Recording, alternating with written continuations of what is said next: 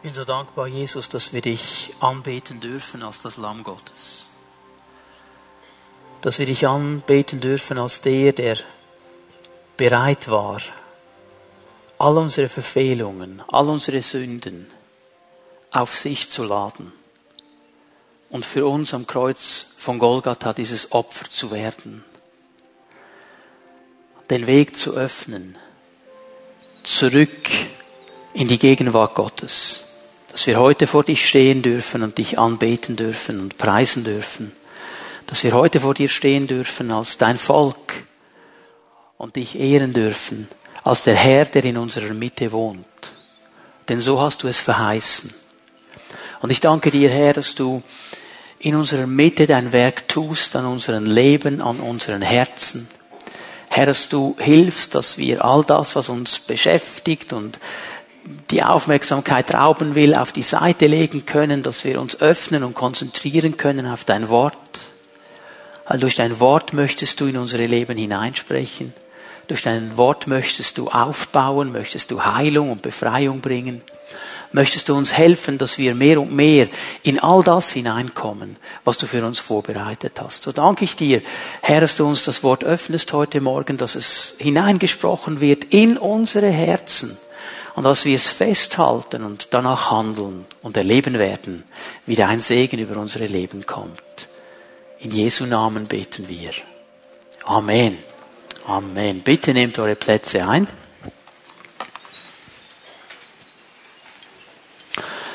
Wenn wir uns auch heute Morgen fragen, wie gut kennst du Gott, dann ist es mir wichtig, dass wir verstehen, dass diese Frage und diese ganzen Predigten eigentlich primär zu tun haben mit Beziehung. Sie haben zu tun mit meiner Beziehung zu Gott. Es geht nicht darum, wenn wir fragen, wie gut kennst du Gott, wie viel Information hast du über Gott? Wie viele Dinge hast du irgendwo gelesen, hast du irgendwo mal gehört und gespeichert in deinem Denken, in deinem Verstand. Wir können ja sehr viel Information über irgendjemand holen an verschiedenen Orten. Aber das Ziel ist eben nicht einfach nur viel zu wissen. Das Ziel ist, dass wir eine Herzensbeziehung aufbauen mit Gott. Wenn du irgendeine bekannte Person nimmst, sei das jetzt ein Politiker, sei das irgendjemand aus dem Showbusiness, ein Filmschauspieler, in der Schweiz sagen wir die Servala-Prominenz, wer auch immer, und du kannst dir all die Informationen holen über diese Person. Also du weißt, dass die Person verheiratet ist, so und so viel Kinder hat, äh, irgendwie das ist sein Lieblingsessen oder ihr Lieblingsessen. Du hast all diese Informationen, du siehst sogar ihr Bild und du kennst sie, wenn du auf der Straße, wenn sie dir entgegenkommst, du weißt, okay, das ist diese Person, aber du kennst sie eben trotzdem nicht. Du hast viele Informationen über sie. Aber wer sie wirklich ist, das weißt du erst dann, wenn du Beziehung und Zeit verbringst mit dieser Person. Wenn das Wissen, das du hast, eben nicht einfach nur abgespeichertes Wissen ist, sondern dein Herz auch bewegt. Es fällt mir auf, je besser ich mein Gegenüber kenne, je mehr ich wirklich vom Herzen weiß, nicht äußerlich weiß, desto tiefer kann auch eine Beziehung sein desto schöner und besser kann eine Beziehung sein, weil es mehr ist als einfach nur Informationen. Schau, das ist das, was ich so schätze und immer wieder begeistert bin über die Hauszelle. Da kommt vielleicht jemand und du hast von dieser Person gehört, du hast seinen Namen gehört, hast vielleicht schon ein bisschen etwas über die Geschichte gehört dieser Person. Und sind wir doch ehrlich, wenn wir etwas hören über eine Person, wir schauen sie an und dann geht es extrem schnell, bei euch natürlich nicht, dann hat man schon sein Bild gemacht. Okay, der ist so und so. Und dann bin ich immer wieder begeistert, wenn ich dann die Person wirklich kennenlerne in der Hauszelle und sagen muss, ne, der ist überhaupt nicht so und so, der ist ganz anders. Weil jetzt lerne ich die Person kennen. Und darum geht es auch in diesen Predigten, dass wir Gott wirklich kennenlernen und eine Herzensbeziehung mit ihm aufbauen können. Und ich habe gekämpft in der Vorbereitung für diese Botschaft heute Morgen, weil es um einen Bereich des Wesens Gottes geht, um ein Thema geht. Und ich weiß, haben wir alle schon viel darüber gehört und wir denken dann vielleicht, okay, kennen wir, ähm, vor allem wir, die wir ja aus dieser Quelle der Reformation kommen und wir wissen allein die Gnade und die ist so wichtig und das hat Luther erkannt und jawohl, wir sind aus Gnade errettet und jetzt könntest du vielleicht Bibelstelle um Bibelstelle schnetzeln über die Gnade. Die Frage ist aber nicht, was du alles weißt über die Gnade in deinem Verstand sondern in deinem Herzen haben wir Gnade wirklich verstanden. Gott ist ein gnädiger Gott. Er ist nicht nur allwissend, er ist nicht nur allmächtig, er ist nicht nur allgegenwärtig, er ist nicht nur nicht veränderbar, er ist auch gnädig. Und da möchte ich mir mit euch zusammen ein paar Gedanken machen heute Morgen. Ich bete, dass der Herr uns ein neues Verständnis der Gnade Gottes schenkt. Können wir miteinander aufschlagen? Psalm 85, 86, Entschuldigung, ab Vers 15. Psalm 86, Vers 15. Auch nochmal diese Aussage hier. Du Herr bist ein barmherziger und gnädiger Gott nun mal hier diese Aussage. Du bist ein barmherziger und gnädiger Gott. Dieses Wort hier, gnädig, bedeutet gnädig zu sein, freundlich zu sein, Raum zu machen für jemanden, ihn anzunehmen. Das ist der Gedanke hier. Also, wenn du auf diesen Gott zugehst, dann ist er freundlich, er ist gnädig, er, er macht nicht zu. Manchmal gehst du auf Menschen zu und du schaust sie an, sie schauen dich an und du weißt, er ist völlig zu, da komme ich nicht hin. Er ist nicht freundlich mit mir. Habe ich keine Chance. Das ist das Bild hier. Gott ist barmherzig und gnädig. Gott, du gerätst, gerätst nicht schnell in Zorn, sondern du bist reich an Gnade und Treue. Und jetzt wieder dieses Wort Chesed, das wir schon am letzten Sonntag gesehen haben, dieses hebräische Wort, bedeutet eigentlich Bundestreue, weil ich einen Bund mit euch gemacht habe. Habe ich Liebe, habe ich Gnade, habe ich Annahme. Seid ihr mit mir in diesem Bund drin? Seid ihr Teil meiner Familie? Und das ist dieser ganz wichtige Punkt hier. Du bist reich an dieser Gnade. Gott, bei dir ist ein Reichtum von Gnade. Da gibt es nicht so ein kleines Tröpfchen Gnade, wenn wir ganz lieb waren. Das ist ein Reichtum von Gnade, den Gott uns gerne gibt, wenn wir ihn denn nehmen wollen. Und jetzt fällt mir eines auf, gerade wir hier im Westen, in der westlichen Welt, wir haben eine ganz große Mühe, Gnade wirklich zu verstehen. Denn wir sind erzogen worden und wir sind aufgewachsen und leben in einer Leistungsgesellschaft. In einer Gesellschaft, wo dir nichts geschenkt wird.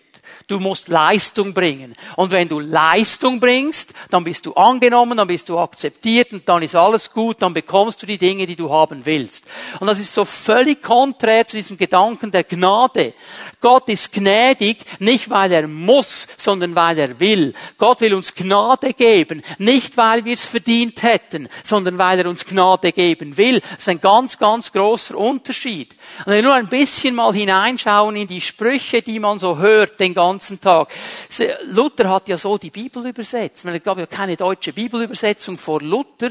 Und Luther hat diese Mammutaufgabe, das Alte Testament aus dem Hebräischen, das Neue Testament aus dem Griechischen zu übersetzen in die deutsche Sprache. Und er hat gesagt, ich habe den Leuten aufs Maul geschaut. Also er hat zugehört. Was wurde da in der Umgangssprache ausgesprochen. Und so hat er das dann übersetzt. Und wenn wir zuhören, was die Leute so den ganzen Tag sagen, dann merken wir viel von ihren Prägungen und Überzeugungen. Ich habe mal so ein paar Sprüche mir rausgenommen, die man immer wieder hört, wenn es um diesen Gedanken von gratis und umsonst gibt. Umsonst ist nur der Tod. Und der kostet dich das Leben. Das ist auch nicht gratis, oder? Muss du auch etwas geben. Die Leute sagen, umsonst ist nur der Tod und der kostet dich das Leben. Oder ähm, das gibt, gibt Christen, die meinen, das sei ein Spruch aus der Bibel. Hör mal, das ist kein Spruch aus der Bibel. Hilf dir selbst, dann hilft dir Gott. Das steht nicht in der Bibel. Das Leistungsdenken. Ich muss mir zuerst selber helfen. Ich muss zuerst selber etwas machen. Und wenn ich dann genug lange gerattert habe und gemacht habe, dann kommt dann Gott. Hilft dir selbst und hilft dir Gott. Das ist ein Teil unserer Leistungsgesellschaft. Ich muss irgendetwas machen. Wenn ich etwas will, muss ich dafür bezahlen. Es gibt nichts umsonst. Wir sind uns gewohnt, wenn jemand dir sagt, du komm, da gehen wir hin. Das ist alles gratis. Du musst nichts bezahlen, bekommst etwas zu essen. Wir suchen immer den Haken. Das kann nicht sein.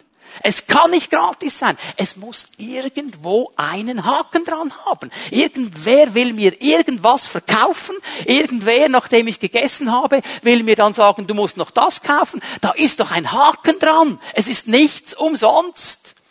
Meine Frau mir erzählt, als sie das erste Mal in eine Pfingstgemeinde ging, sie war eingeladen an eine Taufe äh, aus dem katholischen Hintergrund, irgendwie so gehört, ja, also die, diese Gemeinden, das sind komische Leute, Sekten, aufpassen, aufpassen, gefährliche Sache. Und sie ging so mit dieser Haltung in diesen Gottesdienst, okay, wo ist der Haken? Wieso sind die alle so nett? Wieso sind die alle so, wo ist der Haken? Und sie geht da rein in diesen Gottesdienst und da ist eine Taufe und der Pastor kommt und sagt, hey, wir essen nachher miteinander.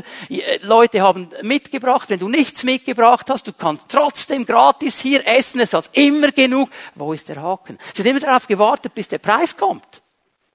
Bei jedem Bissen, den sie genommen hat, wann kommt der Preis? Der kam nie. Der kam nie, es war wirklich alles gratis. Aha, hat sie gedacht, das ist doch interessant. Es ist doch etwas gratis. Gnade. Das habe ich mir verdient. Nicht den ganzen Tag gemalocht und jetzt ein schönes Bier, das habe ich mir doch verdient. Leistungsdenken. Es ist drin in unserer Gesellschaft, habe ich mir verdient. Umsonst ist nichts. Diese Überzeugung, diese innere Prägung macht es so schwer, Gnade wirklich zu verstehen. Gnade wirklich in der Tiefe zu verstehen, weil Gott ist so anders. Wir haben alle die Tendenz, Gott irgendwie so zu sehen, wie wir geprägt sind. Gott ist so anders. Er ist ein Gott der Gnade. Und ich bete, dass der Herr uns heute Morgen hier entscheidend begegnet, dass wir Gnade wirklich verstehen. Wenn wir das nämlich verstehen, dann wird sich unser Leben verändern und unsere Beziehung zu Gott wird sich verändern. Wenn wir wirklich Menschen werden, die Gnade echt verstehen, wird etwas ganz anderes geschehen. Ich meine, könnt euch jetzt für eine Stunde Definitionen von Gnade geben.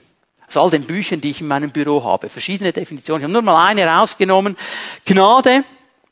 Gott gibt mir nicht das, was ich verdient hätte, sondern das, was ich nötig habe. Er gibt mir nicht das, was ich verdient hätte. Das wäre jetzt wieder das Leistungsdenken. Ich hätte das verdient. Aber er gibt mir das, was ich nötig habe. Das ist ein Unterschied zu all dem, was wir kennen. Die Bibel macht die Sache ganz klar. Gott liebt es, Menschen zu segnen. Gott liebt es, seine Gnade, seine Liebe, seine Anerkennung zu geben. Gott liebt es. Und das, was uns erstaunt, wenn wir die Bergpredigt lesen, Matthäus 5, Gott lässt es regnen über die Guten und die Bösen. Gott lässt die Sonne aufgehen über die Guten und die Bösen. Nicht nur die Guten, Leistungsdenken, auch die Bösen, die völlig daneben sind. Gott sagt, ich bin gnädig, ich bin gnädig, ich bin gnädig, ich bin ein Gott der Gnade. Und ich möchte mit euch zusammen heute Morgen drei Bereiche seiner Gnade anschauen. Wie Gnade wirksam wird. Es ist nur eine kleine Auswahlsendung. Aber wenn wir diese drei Bereiche verstehen, dann wird sich etwas verändern. Das erste, was ich euch zeigen möchte, ist, dass Gottes Gnade meine Schuld von mir nimmt. Gottes Gnade nimmt Schuld von mir. Gottes Gnade ist eine rettende Gnade, eine vergebende Gnade, eine erlösende Gnade. Absolut fundamental, dass wir das verstehen. Wir haben es am letzten Sonntag ja schon gesehen. Kein Mensch ist perfekt. Keiner. Keiner ist perfekt. Das heißt mit anderen Worten, wir machen alle Fehler. Keiner ist fehlerlos. Jeder von uns hat Schuld, weil er Fehler gemacht hat. Es gibt keiner, der schuldlos ist. Es gibt keiner, der perfekt ist. Die Bibel ist ganz klar. Alle haben gesündigt. Alle. Und die Leute haben Mühe, alle zu verstehen. Weil die meisten lesen das so, alle, Klammer, außer ich, Klammer geschlossen, haben gesündigt. So nach dem Motto, ich nicht, die anderen auch. Alle heißt alle. Ich nehme mal jemanden, von dem wir denken, boah, das ist ein Vorzeigemensch. Mutter Teresa. Mutter Teresa hat gewaltige Dinge getan. Sie hat gute Dinge getan. Sie hat Werke der Barmherzigkeit gemacht. Sie hat einen riesen Unterschied gemacht in Kalkutta. Aber sie ist eine Sünderin. Alle haben gesündigt. Alle. Hier ist die Bibel klar. Und darum hat jeder Mensch, und wenn du ehrlich wirst, und wenn du mit einem Menschen dahin kommst, dass er ehrlich mit dir spricht, darum hat jeder Mensch Schuldgefühle. Weil er weiß, in meinem Leben wenn all die Mauern fallen, wenn all die Versteck Elemente, die ich aufgebaut habe, nicht mehr da sind, wenn wir ganz ehrlich werden, ich habe Schuld. Und darum habe ich Schuldgefühle. Und das lässt mich nicht los. Schuld lässt uns nicht los. Da können wir tun, wie wir wollen, nach außen alles klar. Wenn wir ehrlich werden, das ist da. Und das weiß Gott. Und darum gibt er eine Lösung. Epheser 1, Vers 7. Durch ihn, durch Jesus Christus, der sein Blut für uns vergossen hat, sind wir erlöst. Durch ihn sind uns unsere Verfehlungen vergeben. Daran wird sichtbar, wie groß seine Gnade ist. Jesus hat uns Schuld vergeben. Er hat meine Schuld und deine Schuld auf sich geladen, hat sie ans Kreuz von Golgatha getragen, hat sein Leben gelassen, hat alles bezahlt für uns und das ist geschehen aus Gnade. Aus Gnade. Er musste nicht, er wollte. Und er weiß genau, der Mensch kann nichts tun, um sich das irgendwie nur annähernd zu verdienen, irgendwie nur annähernd zu bezahlen. Darum biete ich ihm das an. Es ist gratis, es ist aus Gnade, es ist meine große Gnade, die ist so groß, dass ich vergebe. Vers 8. Er hat sie uns die Gnade in ihrer ganzen Fülle erfahren lassen. Haben wir im Psalm 86 schon gelesen, wie groß deine Gnade ist. Du bist groß an Güte. In der ganzen Fülle hat Gott uns seine Gnade erfahren lassen. Er hat nichts zurückgehalten. Er hat keinen Moment der Gnade zurückgehalten. In der ganzen Fülle, überall, wo es Gnade gibt, lässt Gott sie uns erfahren, wenn wir unsere Herzen öffnen. Er ist ein Gott der Gnade. In seiner Gnade hat er uns auch alle nötige Weisheit und Einsicht geschenkt. Das ist alles in seiner Gnade drin. Und ihr Lieben, das ist die fundamentalste und wichtigste biblische Botschaft.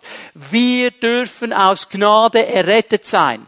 Wir hätten das nie geschafft. Die Schuldfrage am Kreuz von Golgatha ist durch Jesus Christus geklärt und wir dürfen in diese Freiheit hineinkommen aus Gnade.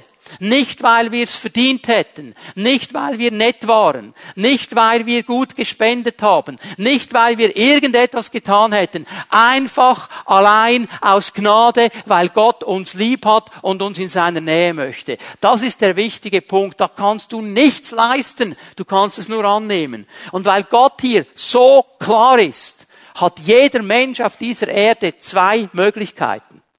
Zwei Möglichkeiten wie er damit nämlich umgeht. Und die erste Möglichkeit ist ganz einfach die, dieser Wahrheit zu vertrauen. Sagen, Jesus, ich glaube dir, dass du meine Schuld ans Kreuz getragen hast. Und ich glaube dir, dass du mich aus Gnade erretten willst. Und ich nehme dich auf als Herrn meines, meines Lebens und ich will diese Gnade erleben. Und wenn wir das tun, dann kommt Jesus Christus in unser Leben, er reinigt uns und er macht uns frei von Schuld und er vergibt und wir sind neue Menschen. Das ist die eine Möglichkeit. Und die andere Möglichkeit ist zu sagen, will ich aber nicht. Sehe ich aber nicht. Glaube ich nicht aus was für Gründen auch immer, dann wirst du ein Leben leben unter Schuld und Verdammnis. Bitte hör mir zu, du kannst versuchen, deine Schuld abzudecken, du kannst versuchen, deine Schuld zu verstecken, du kannst versuchen, deine Schuld irgendwie tief zu gefrieren von mir aus, du kannst machen damit, was du willst, sie wird dich immer einholen. Schuld holt dich immer ein. Ich habe nicht nur einen Menschen begleitet neu an seinem Tod. Und immer wieder kam dasselbe bei solchen Menschen, die Jesus noch nicht kannten. Da gibt es diese Situation in meinem Leben. War ja nicht nur eine, aber eine kommt dann meistens hoch. Die holt mich immer wieder ein. Die holt mich immer wieder ein. Wenn ich das ändern könnte, wenn ich hier etwas verändern könnte. Menschen, die durch den Krieg gegangen sind, gesagt haben, da habe ich Dinge getan, ich will die nicht mal erzählen, wenn ich das ändern könnte. Und ich sage dir heute Morgen, es ist Gnade da. Es ist Gnade da. Diese Schuldfrage, diese Verdammnisfrage hat Jesus geklärt. Wenn du Gnade nimmst, dann kannst du frei werden von diesen Dingen. Egal was geschehen ist, egal wann es geschehen ist, egal wer mit involviert war, da ist Gnade von Gott. Und wenn du diese Gnade nimmst, dann kannst du frei werden. Du kannst frei sein von Verdammnis, du kannst frei sein von Schuld und du kannst frei sein von einem schlechten Gewissen. Das ist diese Botschaft der rettenden Gnade. Gott hat uns Gnade geschenkt. Die Frage ist nur, was mache ich damit? Was mache ich damit? Wie gehe ich damit um? Gottes Gnade befreit mich. Und ich sage es noch einmal, ich sage es ganz klar. Echte Freiheit gibt es nur bei Jesus und nur durch Jesus und nur durch seine Gnade. Kein anderer Weg. Du kannst machen, du kannst Psychotherapien besuchen, agogo. Wird nicht helfen. Wird die Frage nicht lösen. Nur Jesus kann die Frage lösen, weil er am Kreuz von Golgatha dafür bezahlt hat. Das ist seine Gnade.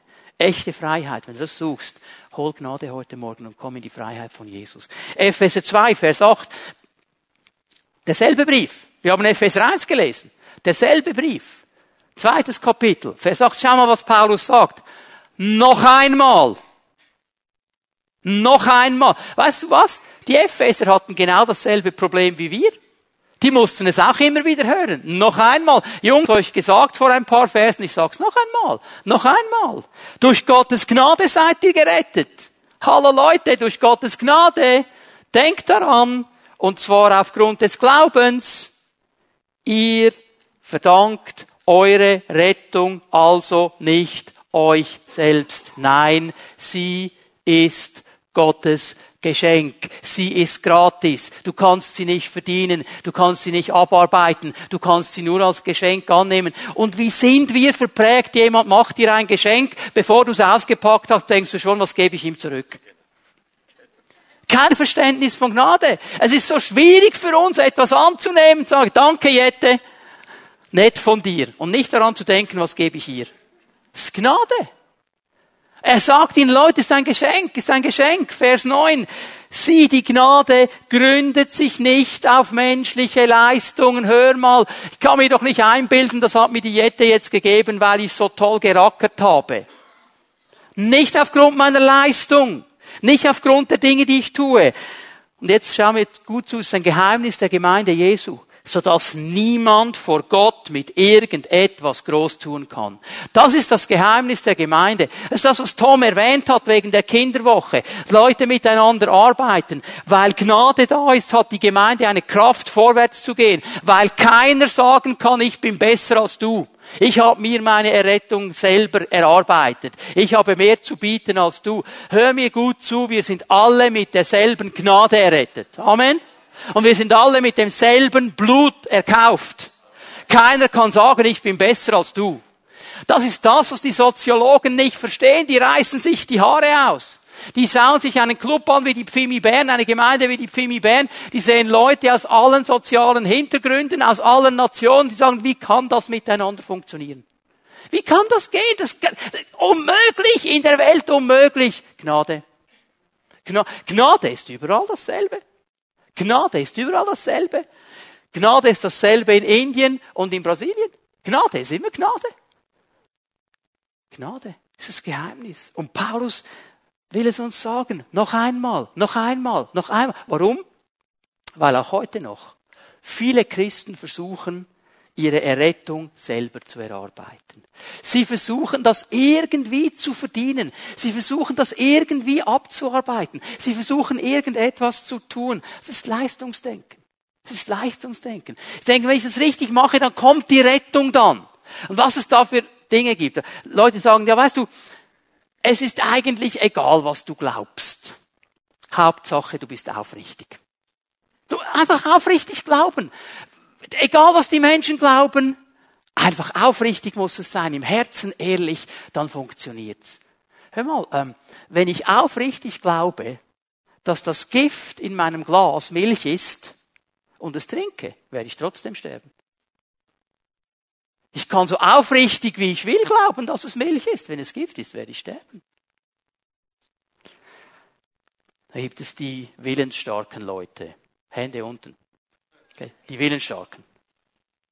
Ich muss mich anstrengen. Ich muss mich anstrengen. Ich habe verstanden, als Christ ist es jetzt anders. Und wenn ich nur anständig bin, wenn ich willentlich, und da kneifen sie alle Backen, die sie haben zusammen, und die Zähne auch, und wenn du die anschaust, das sieht aus, als hätten sie seit zehn Tagen nur Zitronen gegessen von der sauren Sorte. Es ist so schwierig als Christ, ich muss mich anstrengen. Ich darf nicht fluchen, ich darf nicht saufen, ich darf nicht... Und sie sind dauernd dran. Und jeder, der sich freut im Herrn, ist suspekt. Jeder, der im Lobpreis ausflippt, ist suspekt, der meint's nicht ehrlich. Das kann doch nicht sein. Wir müssen uns doch anstrengen. Bruder, was ist denn hier los? Eigentlich willst du dir deine Errettung erkaufen mit deiner Anstrengung. Hör mal, willst du Gott gefallen mit deiner Anstrengung? Gnade? Gnade? Oder die Gehorsamsleute? Okay, ich muss einfach gehorsam sein. Nur gehorsam sein. Das ist so mein Verhalten. Ich muss immer nett sein. Wenn ne, Gott will, dass wir nett sind, ich muss immer nett sein, dann, dann läuft das gut. Also da fährst du da auf dem Parkplatz beim Löb ähm, mit einer griesgrämigen Miene und in dem Moment, wo du aussteigst, Türe zu. Hallo, Halleluja, ich bin so nett, das ist so schön, wunderbar. Für zwei Stunden schaffen wir das, oder? Wie du dich nachher zu Hause benimmst, ist eine andere Sache. Ich muss einfach, und dann muss ich die Bibel lesen. Pastor hat gesagt, Bibel lesen. Und erzählen leider auch. Und dann bist du da dran, gehorsam, gehorsam. Verstehst zwar nicht, was du liest, aber gehorsam wird da. Und taufen muss ich auch. Keine Ahnung, was die Taufe eigentlich bedeutet, aber das machen da alle und zum Dazugehören muss ich mich taufen, also mache ich das auch noch. Kein Verständnis von irgendwas. Abendmahl. Abendmahl. Merkst du, das ist wichtig. Ab, uh, Abendmahl ist wichtig, weißt du. Und dann einfach gehorsam. Und du versuchst irgendwie durch Äußerlichkeiten Gott zu gefallen und bei den anderen auch noch gut dazustehen. Wem willst du etwas beweisen? Hör mal. Wir sind durch Gnade errettet. Ich kann mich erinnern an eine Situation, Befreiungsdienst. Dieser Dämon wollte einfach nicht ausfahren. Der wollte nicht ausfahren. Und wir haben gesagt, Herr, was ist hier los? Wir haben den Herrn gesucht. Und, und der Geist Gottes gibt diesen Impuls, Abendmahl feiern, Abendmahl feiern. Und ich bin in die Küche gedüst in diesem Gemeindelokal. Das Einzige, was ich gefunden habe, Basler Leckerli und Wasser. Und jetzt hatte ich ein theologisches Problem. Wie kann man das Abendmahl feiern mit Pastaleckerli und Wasser? Normalerweise Brot und Wein oder Traubensaft. Okay, ich will niemandem zu nahe treten. Wie macht man das? Es war nicht anderes da. Habe ich halt das Leckerli und das Wasser genommen, wieder rein in den Raum. Kaum war ich da mit Leckerli und Wasser und der Dämon war weg. Warum? Weil er genau verstanden hat, was wir hier tun. Und wir sind so geprägt von Äußerlichkeit. Jemand hat mir ein Paket geschickt vor ein paar Jahren mit israelischem Brot und israelischem Wein. Da habe ich gedacht, super, er lädt mich ein auf ein Picknick. Aber im Brief stand, lieber Gemeindeleiter, wenn du mit deiner Gemeinde jeden Sonntag das Abendmahl mit israelischem Brot und israelischem Wein feierst, dann wird Erweckung kommen. Ja, gut, Nacht um 6 Äußerlichkeiten. Und wir versuchen irgendwo, also ich habe nichts gegen israelisches Brot und israelischen Wein, überhaupt nicht. Aber versteht ihr, das sind diese Äußerlichkeiten. Wir wollen irgendwas abverdienen. Gnade. Gnade. Es geht um Gnade. Und dann die Spezialisten. Muss euch jetzt vielleicht ein bisschen schockieren. Alle, die mich ein bisschen näher kennen, wissen, ich bin auch nicht perfekt. Ich mache Fehler. Manchmal bin ich ein Stinkstiefel und so weiter. Und dann sitzen die Leute da und die sagen, was will der da vorne mir erzählen? Jetzt die große Mods-Show, wenn ich mich vergleiche mit ihm, ich bin viel besser. Ich bin viel besser, er kann mir doch sagen, was er will. Ich bin viel besser. Die vergleichen sich konstant mit anderen. Hör mal zu. Gott wird dich nicht richten aufgrund meines Lebens oder aufgrund des Lebens eines anderen Christen. Er hat einen anderen Standard. Er wird dich richten aufgrund seines Wortes. Und wir müssen aufhören mit diesen Geschichten. Dann haben wir Gnade nämlich nicht verstanden. Vergleichen und so weiter. Und ich bin ja besser als du, hast du gesehen, Herr. Kein Verständnis von Gnade. Gott gibt uns Gnade. Gottes Wort ist der Standard. Alle haben gesündigt, ohne Ausnahme. Und darum brauchen alle Gnade.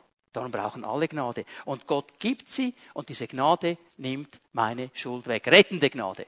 Und eine zweite Sache, die ich euch zeigen möchte, Gottes Gnade ist nicht nur rettende Gnade, sie ist auch verändernde Gnade.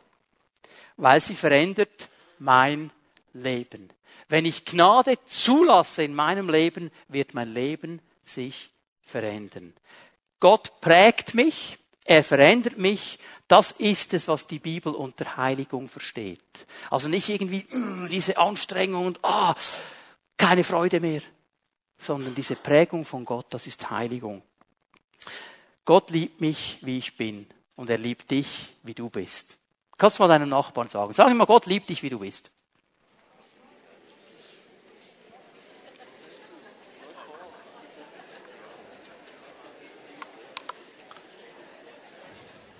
Jetzt musst du ihm aber noch was anderes sagen. Aber er liebt dich so sehr, dass er dich nicht lässt, wie du bist.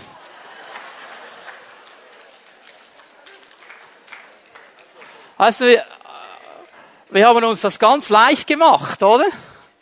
Es gibt ja diesen schönen alten Chorus. Ich komme, wie ich bin. Hallo, da geht es um Evangelisation. Ich komme zum Kreuz, wie ich bin, aber da bleibe ich nicht so. Das ist der Punkt, okay? Und darum ist Gnade immer verändernde Gnade. Gott will verändern. Er will mich umgestalten. Er will mir helfen. Der Prophet im Alten Testament, Prophet Jeremia, im 18. Kapitel seines Buches, spricht er von diesem Bild und sagt, Gott ist der Töpfer.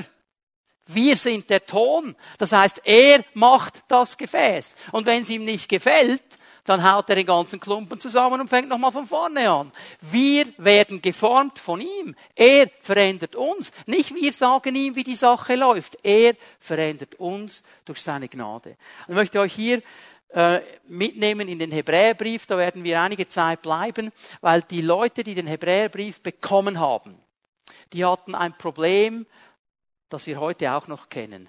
Die haben angefangen mit dem Herrn. Da war alles gut, da war alles in Ordnung und sie haben sich gefreut an Jesus und haben ihn angebetet. nach einer gewissen Zeit kam dieser Druck von außen. Es kam Verfolgung, es kamen Widerstände, es ging nicht mehr so leicht. Und jetzt waren diese Leute in der Gefahr, wieder zurückzugehen in ihre alte religiöse Überzeugung. Sie waren wieder daran, zurückzugehen, weg von der Gnade, zurück zu religiösen Werken. Und jetzt sagt er ihnen in diesem Brief einige ganz wichtige Dinge. Hebräer 13, Vers 9 mal eine erste Stelle. Lasst euch daher auch nicht durch irgendwelche fremden Lehren vom richtigen Weg abbringen. Jetzt hören wir gut zu, das ist der wichtige Teil. Worauf es ankommt, ist innerlich stark zu werden, aber das geschieht durch Gottes Gnade.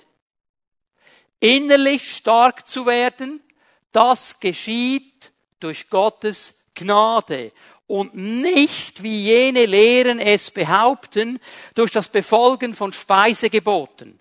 Sich an Vorschriften dieser Art zu halten, hat noch nie jemand dem Ziel näher gebracht. Veränderung in deinem Leben, in meinem Leben kommt nicht durch das Einhalten von äußerlichen Geboten, so nach dem Motto, mach einfach alles richtig, dann läuft's dann. Es kommt immer von innen nach außen. Gott tut ein Werk in uns, durch seine Gnade, durch seinen Geist. Und dann werden wir verändert. Aber wir sind so in diesem Leistungsdenken drin, dass wir denken, wenn ich äußerlich alles richtig mache, kommt's dann schon gut. Das ist wieder dieses Leistungsdenken. So viele Christen beginnen eine Beziehung mit dem Herrn. Und es ist alles gut und sie freuen sich und sie sind so verliebt in ihren Jesus und alles ist cool. Und nach einer gewissen Zeit gehen sie zurück in eine Religiosität. Sie kommen in die Gemeinde und Halleluja, preis dem Herrn und tanzen und so. Und die alte Garde, die schon lange da ist, die schaut zu und sagt, ja, ja, ja, ja, ja, Jetzt warten wir mal ein paar Monate, die kommen dann auch runter. Wir wissen ja, wie es am Anfang ist und die werden dann schon geerdet. Und genau das geschieht. Sie fangen an, die anderen anzuschauen. Und nach einer gewissen Zeit geschieht eine christliche Kondensierung. Sie werden verchristlicht. Da kommt einer und er freut sich im Herrn und Halleluja und er singt nicht richtig, aber laut. Schön laut und schön falsch. Und der Bruder Aloysius, der seit 25 Jahren schon auf demselben Sitz sitzt. Der Sitz ist schon ergonomisch an sein Hinterteil angepasst. Er nimmt ihn nach dem Gottesdienst beiseite, sagt, mein Sohn, du bist noch frisch dabei, möchte dir etwas sagen. Wenn wir den Herrn anbeten, ist das eine heilige Atmosphäre. Und da wird nicht so emotional laut gesungen. Da sind wir ruhig und bedacht. Und es wäre gut, du würdest dich in diese Ordnung einfügen. Hast du das Gefühl, dass dieser liebe junge Bruder noch einmal so laut singen wird? Vor allem bei Aloysius sitzt ja schon da, wenn er kommt. Und ich merke, wie schnell wir zurückgehen in religiöse Verhalten Da war es vielleicht vor ein paar Monaten cool und es hat völlig gefackt und es war fun und es war so lässig. Und heute heißt es, ich bin so gesegnet. Bin so gesegnet. Ich meine, nach einer gewissen Zeit als Christen werden wir ja auch nicht mehr zornig. Nein. Das berührt mich jetzt in meinem Geist. Das ist noch schwierig, diese Situation jetzt. Aber zornig werden wir ganz sicher nicht mehr, oder? Und dann fangen wir an, Kananäisch zu sprechen. Versteht niemand mehr. Im Bus und im Tram und draußen und an der Arbeitsstelle. Und wir fangen an, uns zu konditionieren. Und wir haben das Gefühl, dann stehen wir gut da. Eigentlich gehen wir zurück in einen religiösen Lebensstil und haben nichts verstanden von Gnade. Die Wurzel dieses Verhaltens. Wir meinen, wir gefallen Gott. Und wir verdienen uns unsere Rettung. Ich gebe euch nochmal eine Stelle. Kolosser 2, Vers 6. Ihr habt der Botschaft, die euch verkündet wurde, Glauben geschenkt. Ihr habt euch Jesus Christus als dem Herrn unterstellt. Darum richtet nun euer ganzes Verhalten an ihm aus. Im Griechischen heißt es eigentlich wörtlich so, wie ihr Christus Jesus als den Herrn empfangen habt, so verhaltet euch in ihm. Ich möchte dir diese Frage mal stellen. Wie hast du Christus empfangen? Wie ist Christus in dein Leben hineingekommen? Ist er in dein Leben hineingekommen, weil du ihm versprochen hast, nur noch Gutes zu tun? Jetzt alles richtig zu machen. Schön leise zu singen, nicht zu laut. Und nur noch die Sprache Kanans zu sprechen. Warum ist er in dein Leben gekommen? Weil der Heilige Geist dein Herz berührt hat und du verstanden hast, ich bin ein Sünder und ich brauche die Erlösung von Jesus Christus und die bekomme ich durch Gnade. Und genau so, sagt Paulus, genau so sollen wir weitergehen. Genau so soll unser ganzes christliches Leben sein. Nicht aus Gnade errettet werden und dann irgendwie die Sache wieder selber in die Hand nehmen. Und hier stehen wir in der Gefahr, seine Gnade zu empfangen und an uns wirken zu lassen. Das ist das Wichtige. 2. Petrus 3, Vers 18. Lasst stattdessen euer Leben immer mehr von der Gnade bestimmt sein. Wörtlich heißt es, wachst in der Gnade, wachset in dieser Gnade. Das ist etwas Wachstümliches. Das ist etwas, das in meinem Leben zunimmt, dass ich immer mehr und immer besser verstehe und lernt Jesus Christus, unseren Herrn und Retter, immer besser kennen. Ihm gebührt die Ehre jetzt in dieser Zeit und dann am großen Tag der Ewigkeit. Amen. Je besser ich Gott kenne, desto mehr vertraue ich ihm. Desto mehr lasse ich seine Gnade an meinem Leben wirken. Weil ich weiß, es ist das Beste, was mir passieren kann. Und desto stärker werde ich wachsen und vorwärts kommen in meinem geistlichen Leben. Gottes rettende Gnade nimmt Schuld weg von meinem Leben. Gottes verändernde Gnade prägt mein Leben und bringt es in eine gute Richtung. Und jetzt möchte ich mit euch den dritten Teil mir anschauen und das ist vielleicht der Moment, der uns am wenigsten gut gefällt. Aber es ist der stärkste. Gottes Gnade heilt meinen Schmerz. Was meine ich damit? Ich meine damit, dass Gottes Gnade eine erhaltende Gnade ist. Sie heilt meinen Schmerz, meine Verletzungen. Sie bringt Ordnung in Situationen in meinem Leben, wo ich nicht selber Ordnung bringen kann. Und sie hilft mir, in schwierigen Situationen dran zu bleiben und nicht aufzugeben, sondern vorwärts zu gehen mit ihm. Ich lese mit euch eine Stelle, die wir ein paar Mal gelesen haben in den letzten Wochen, 2. Korinther 12, Vers 9. Paulus hatte ein Problem in seinem Leben. Eins unter vielen dieser Satansengel, der ihn geschlagen hat mit Fäusten. Und das war mühsam. Das hat ihn gestresst. Das war ihm nicht egal. Man stellt dir mal vor, ganz bildlich jetzt, ich habe schon mal gesagt vor ein paar Wochen, ich will gar nicht hinein und interpretieren, was die Theologen alles das Gefühl haben, was dieser Satansengel sein könnte. Es ist ganz einfach ein Satansengel, der hat ihn mit Fäusten geschlagen. Und weißt du, wenn man ein bisschen Erfahrung hat mit der dämonischen Welt und mit der Engelswelt, dann weißt du, dass diese Dinge genau so geschehen können. Wenn dir nämlich eine Frau sagt, ich habe ein Problem, Pastor, bei mir klopft es an der Nacht immer ans Fenster. Oh ja, ist ja kein Problem. Ja, aber ich wohne im vierten Stock. Was klopft da wohl? Ich kann mir ganz gut vorstellen, dass es ein Satansengel war, der ihn wirklich geschlagen hat. Und das hat ihn gestresst. Man stell dir mal vor, wo du hingehst, beim Arbeiten, beim Einkaufen, kommt immer einer hinter dir her und pff, knallt dir wieder mal eine. Das ist eine mühsame Situation, oder? Und er geht zum Herrn damit. Sagt, bitte, nimm das weg, Herr, nimm das weg. 2. Korinther 12, Vers 9. Der Herr hat zu mir gesagt, meine Gnade ist alles, was du brauchst denn meine Kraft kommt gerade in der Schwachheit zur vollen Auswirkung. Daher will ich nun mit größter Freude und mehr als alles andere meine Schwachheit rühmen, weil dann die Kraft von Christus in mir wohnt.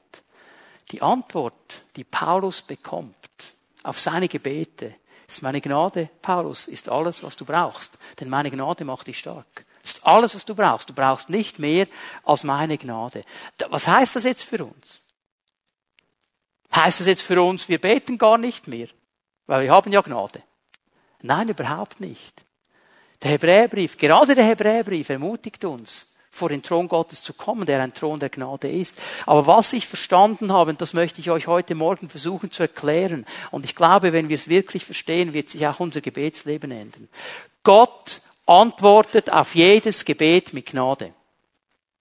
Er antwortet auf jedes Gebet mit Gnade. Aber aber die Gnade ist nicht immer dieselbe. Die Gnade ist nicht immer dieselbe. Ich möchte euch zwei Bereiche zeigen. Gott antwortet auf unsere Gebete manchmal mit befreiender Gnade. Ich habe es mal so genannt. Es ist diese Gnade, wo Gott eingreift und heilt und befreit und freisetzt und versorgt und Probleme löst, und zwar Fast schneller, als wir noch beten. Wir legen Hände auf und tang, die Gnade Gottes kommt und verändert etwas. Das habe ich am liebsten. Ah, oh, das liebe ich, das ist genial. Mehr befreiende Gnade her, unbedingt. Aber ich stelle fest, wenn ich ins Wort Gottes hineinschaue, wenn ich auf mein Leben zurückschaue, es gibt eben nicht nur diese befreiende Gnade, wo Gott das Problem sofort löst, es gibt auch diese stärkende Gnade. Und dieser Aspekt gefällt uns nicht. Weil wir sind uns gewohnt, dass es sofort kommt und schnell. Wenn ich ins McDonald's gehe und einen Big Mac bestelle, da will ich nicht fünf Stunden warten. Dann will ich ihn, weil das ist ja Fast Food. Das muss ja schnell gehen. Und wir Christen haben manchmal das Gefühl, Gott ist Ronald McDonald. Ja, da geht's schnell. Aber manchmal gibt Gott stärkende Gnade. Was heißt das? Er hilft uns, in der Situation geduldig dran zu bleiben. Er löst das Problem vielleicht nicht sofort, aber er hilft uns zu stehen und zu glauben und zu erwarten und dran zu bleiben, bis die Sache sich auflöst. Und wenn wir ganz ehrlich sind miteinander, wenn wir da drin stehen und stärkende Gnade bekommen, gefällt uns das nicht. Aber wenn ich zurückschaue auf diese Momente, wo Gott in meinem Leben eben nicht einfach nur sofort eingegriffen hat mit Gnade, dann sehe ich Momente, wo ich Dinge gelernt habe und Lektionen gelernt habe, die enorm wertvoll sind für mein geistliches Leben. Und weil Gott weiß, was in meinem Leben dran ist, jetzt in diesem Moment, vertraue ich ihm, dass er all meine Gebete mit Gnade beantwortet. Ob es eine befreiende Gnade ist, die sofort alles löst, oder diese stärkende Gnade, die mir hilft, einfach dran zu bleiben, einfach dran zu bleiben und zu sagen, Herr, ich weiß, das kommt gut. Gott wird immer antworten. Immer. Auf jede Situation. Die Frage ist nur, was geschieht, wenn ich mich dieser Gnade Gottes nicht öffne? Was geschieht, wenn ich nicht zufrieden damit bin, dass die Lösung nicht sofort kommt? wenn ich selber versuche, all diese Dinge zu ordnen, all diese Dinge zu packen, all diese Dinge irgendwo wieder ins Lot zu bringen. Und darüber spricht der Hebräerbrief. Jetzt gehen wir zu Hebräer 12. Das ist eine der Aussagen des Wortes Gottes, die mich immer wieder ganz tief beschäftigen. Weil ich sehe hier so viel Not unter den Christen. Und ich sag's mal so, ich sag's bewusst ein bisschen salopp, es ist unnötige Not. Weil die Gnade wäre da. Hebräer 12, Vers 15. Achtet darauf, dass niemand sich selbst von Gottes Gnade ausschließt. Schaut das mal genau an. Dass niemand sich selbst von Gottes Gnade ausschließt. Also da ist nicht irgendjemand gekommen und hat dir einfach die Türe zugesperrt und lässt dich nicht rein. Dass nicht irgendjemand sich selber ausschließt von Gnade. Er hat das selber getan. Andere deutsche Übersetzungen sagen, dass niemand Mangel leidet an der, an der Gnade, dass niemand zurückbleibt in der Gnade, dass niemand versäumt, Gnade zu nehmen. Das Bild ist folgendes. Gnade wäre da. Aber der Mensch entscheidet sich, die Gnade nicht zu nehmen die Gnade vorbeigehen zu lassen, die Dinge selber anzupacken, selber den Versuch zu starten, aus dieser Spirale rauszukommen, aus dieser Verletzung rauszukommen, aus dem, was irgendwo nach unten zieht, rauszukommen. Und jetzt sagt der Schreiber des Hebräerbriefs folgendes, lasst es nicht zu, dass aus einer bitteren Wurzel eine Giftpflanze hervorwächst, die Unheil anrichtet, sonst wird am Ende noch die ganze Gemeinde in Mitleidenschaft gezogen. Menschen, die aus eigener Kraft mit den Verletzungen in ihrem Leben umgehen wollen, mit Enttäuschungen, mit Schmerz, mit Situationen, die sie durchlebt haben, die selber anpacken wollen, selber die Probleme lösen wollen, die stehen in der Gefahr, bitter zu werden, weil sie scheitern an diesem Vorhaben weil sie es nicht schaffen werden, weil sie Gnade von Gott brauchen. Ein solches Verhalten wird diese Giftpflanze nach oben bringen. Die wird wachsen und es ist eine Giftpflanze. Die schaut vielleicht schön aus, aber es ist eine Giftpflanze. Und es fällt mir auf, diese Giftpflanze hat verschiedene Blüten. Ich werde mal ein paar davon skizzieren. Eine dieser Blüten ist Groll. Das sind Menschen, die voll Groll sind. Die schauen sich diese Situation an. Sie meditieren über diese Situation und sie können sie nicht lösen und sie werden zornig und sie werden voll Groll über die Situation, über das, was geschehen ist und warum hast du das zugelassen, warum war das so und sie sind frustriert und werden immer mehr frustriert, weil selber kommen sie da nicht raus. Eine zweite Blüte. Zynismus. Irgendwann wird man dann zynisch, oder? Ja, ja, ja, ja, ja. Verzähl doch du noch. Ich habe es ein paar Mal versucht, vergiss es doch. Das ist ja für die Schwachen und die Armen und die Kranken, oder? Dann wirst du ganz zynisch. Und irgendwann kommt die nächste Blüte Kritik. Was willst du da erzählen? Was hast du da zu sagen? Wenn du wüsstest, was ich, und dann hast du noch diesen Fehler und das ist auch falsch. Kritik. Und irgendwann bist du gefangen in Anklage gegen Gott und gegen andere Menschen. Warum hast du das zugelassen, Gott? Warum ist das in mein Leben gekommen? Warum hast du das nicht vorbeigehen lassen? Warum ist das so? Und warum hat mir niemand geholfen? Warum hat mir niemand geglaubt? Warum? Und dann kommt diese ganze Anklage. Und ich sage dir etwas heute Morgen. Ich weiß nicht, was du erlebt hast. Ich weiß, es gibt Dinge, die so schlimm sind, so abnormal sind, ich nenne es bewusst mal so, da spricht man nicht mal darüber. Unsere Welt ist absolut aus den Fugen geraten. Und was Menschen Menschen antun, das ist abnormal.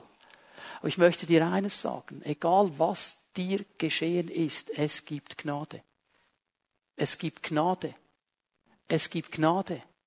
Gott möchte nicht dass diese bittere Wurzel in deinem Leben aufwächst. Gott möchte nicht, dass diese Giftpflanze aufwächst. Er möchte dir Gnade geben und er möchte Heilung und Befreiung hineinlegen in dein Leben. Und ich möchte dir versuchen, mit ein paar Bibelstellen aufzuzeigen, wie du diese Gnade empfangen kannst heute Morgen. Dass du nicht mehr mit dieser bitteren Wurzel rausgehst, wenn du mit ihr gekommen bist. Dass du diese Giftpflanze heute Morgen vom Obergärtner, sein Name ist Jesus, und der Heilige Geist hilft ihm dabei, dass du dir diese Giftpflanze ziehen lässt bis in die letzte Wurzel und ein neuer Mensch werden kannst.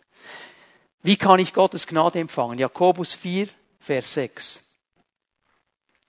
Aber eben deshalb, weil wir in dieser Welt leben, weil wir diese Spannungsfelder haben, weil wir diese Probleme erleben, weil wir diesen Dingen ausgesetzt sind. Aber eben deshalb schenkt Gott uns auch seine Gnade, in besonderem Maß. Ich möchte nochmal das sagen, wenn du hier bist heute Morgen und du sagst, was mir geschehen ist, das ist völlig abnormal, das ist völlig daneben. Ich sage dir etwas, Gott sagt dir heute Morgen, meine Gnade ist auch abnormal. Für jede Situation. Egal was es war, meine Gnade ist größer. Gott hat seine Gnade im besonderen Maß gegeben. Er kennt all diese Situationen, er hat mehr Gnade. Es heißt in der Schrift, den Hochmütigen stellt sich Gott entgegen, aber wer gering von sich denkt, den lässt er seine Gnade erfahren. Wie kannst du Gnade erfahren? Indem du kapitulierst vor Gott und sagst, Herr, ich kann das nicht selber. Ich schaffe es nicht selber. Herr, ich brauche deine Gnade. Ich kann diese Probleme nicht selber lösen. Ich kann mit diesen Verletzungen nicht selber umgehen. Ich kann mit dieser Situation, die geschehen ist. Und oft ist es eine Situation, und es ist diese Situation, die dich in der Nacht heimsucht, in Träumen, die der erste Gedanke ist am Morgen, wenn du aufwächst, wächst, du kannst nicht mal die Vögel hören und die Sonne sehen, sofort ist dieser Gedanke da. Es ist genau diese Sachen, du sagst, Herr, ich kann das nicht handeln. Ich schaff's nicht. Ich gebe auf vor dir. Ich brauche deine Gnade. Gott wartet auf diesen Moment. Er wartet auf diesen Moment, wo du kommst und sagst, Herr, ich brauche deine Gnade. Das ist der allererste Schritt.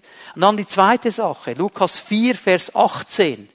Der Dienst von Jesus, damals wie heute, will in diese Bereiche hinein und will helfen. Der Geist des Herrn, sagt Jesus, ist auf mir, denn der Herr hat mich gesalbt er hat mich gesandt mit dem Auftrag, den Armen gute Botschaft zu bringen, den Gefangenen zu verkünden, dass sie frei sein sollen, den Blinden, dass sie sehend werden, den Unterdrückten die Freiheit zu bringen. Dieses Wort, die Unterdrückten, wenn man das wörtlich übersetzt aus dem Griechischen, heißt das die Zerbrochenen, die Zerschlagenen, die durch rohe Gewalt erdrückt und unterdrückt sind.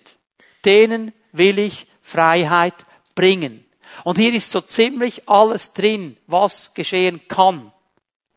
Und wenn du das erlebt hast, dann kommst du heute Morgen zu Jesus, sagst, Herr, ich brauche deine Gnade. Ich kann nicht selber damit umgehen. Ich schaffe es selber nicht. Meine Kraft ist am Ende.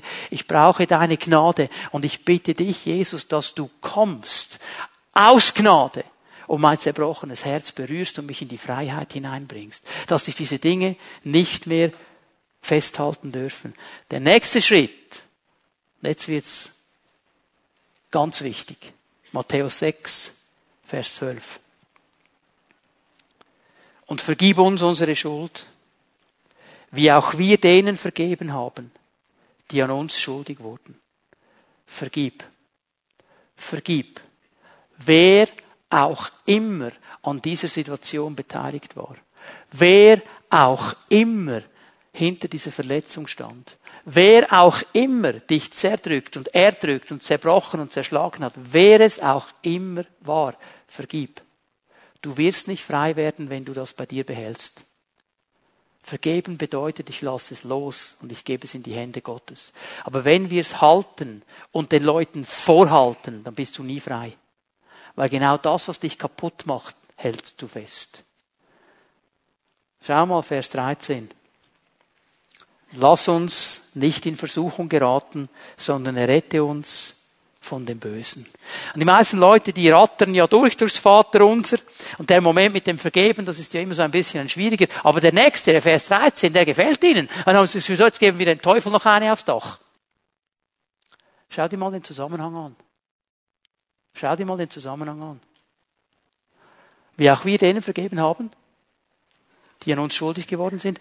Und Führe uns nicht in Versuchung, sondern errette uns vor dem Bösen. Wenn wir nicht vergeben, ich sage das jetzt ganz klar, also es ist mir echt egal, wenn ich jemandem jetzt auf dem frommen See stehe. Wenn du nicht bereit bist zu vergeben, öffnest du dem Teufel eine Tür in deinem Leben. Punkt. Das ist die biblische Botschaft. Wenn du nicht bereit bist zu vergeben, öffnest du dem Bösen eine Tür. Schau dir es mal so an. Da hinein hat Jesus gepackt.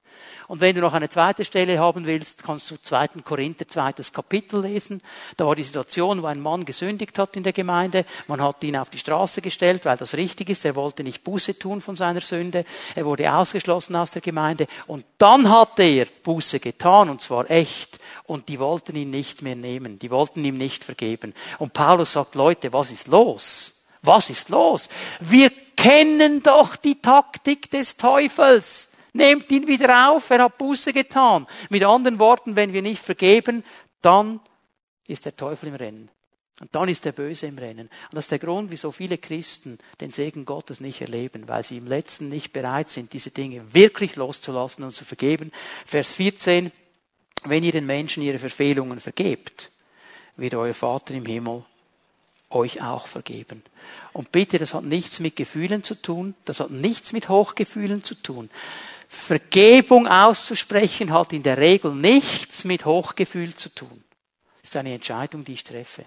Und ich lasse das los, ich lasse es bewusst los, weil ich es dir abgebe, Herr. Weil ich verstanden habe, ich brauche deine Gnade. Weil ich verstanden habe, nur du alleine kannst mir helfen und mich retten. Und ich will jede Person entlassen, die irgendwo mit dieser ganzen Sache noch in Verbindung steht. Ich vergebe. Ich halte nichts mehr vor. Und ein letzter Schritt, 1. Petrus 4, Vers 10. Fang an, ein Mensch der Gnade zu sein. Jeder soll den anderen mit der Gabe dienen, die er von Gott bekommen hat. Wenn ihr das tut, erweist ihr euch als gute Verwalter der Gnade. Mit anderen Worten, wenn du aufhörst, nur dich zu sehen und nochmal dich und dann nochmal dich und dann kommt lange nichts mehr und dann kommt nochmal ich, sondern anfängst die anderen zu sehen und ihnen anfängst zu dienen. Und von der Gnade, die Gott dir gegeben hat, von den Gaben, die Gott dir gegeben hat, den anderen gibst und ihnen hilfst und ihnen vorwärts hilfst und ihnen dienst, dann bist du ein Verwalter der Gnade. Und dann wird diese Gnade durch dein Leben hindurchgehen. Und dann wirst du wachsen und stark werden. Gott schenkt uns diese Gnade, damit wir helfen. Mir fällt auf, Menschen, die gefangen sind in ihren Verletzungen, in ihrer Vergangenheit, in ihren Problemen, sind in der Regel sehr selbstsüchtig. Sie sehen nämlich nur ihre Situation und alle anderen sehen sie nicht. Gnade heißt, ich schaue zum Herrn und ich weiß, er ist der Einzige, der mir helfen kann und ich gebe ihm meine Situation und ich fange an, diese Gnade auch anderen zu geben. Und ich fange an, den anderen Menschen in Gnade zu dienen.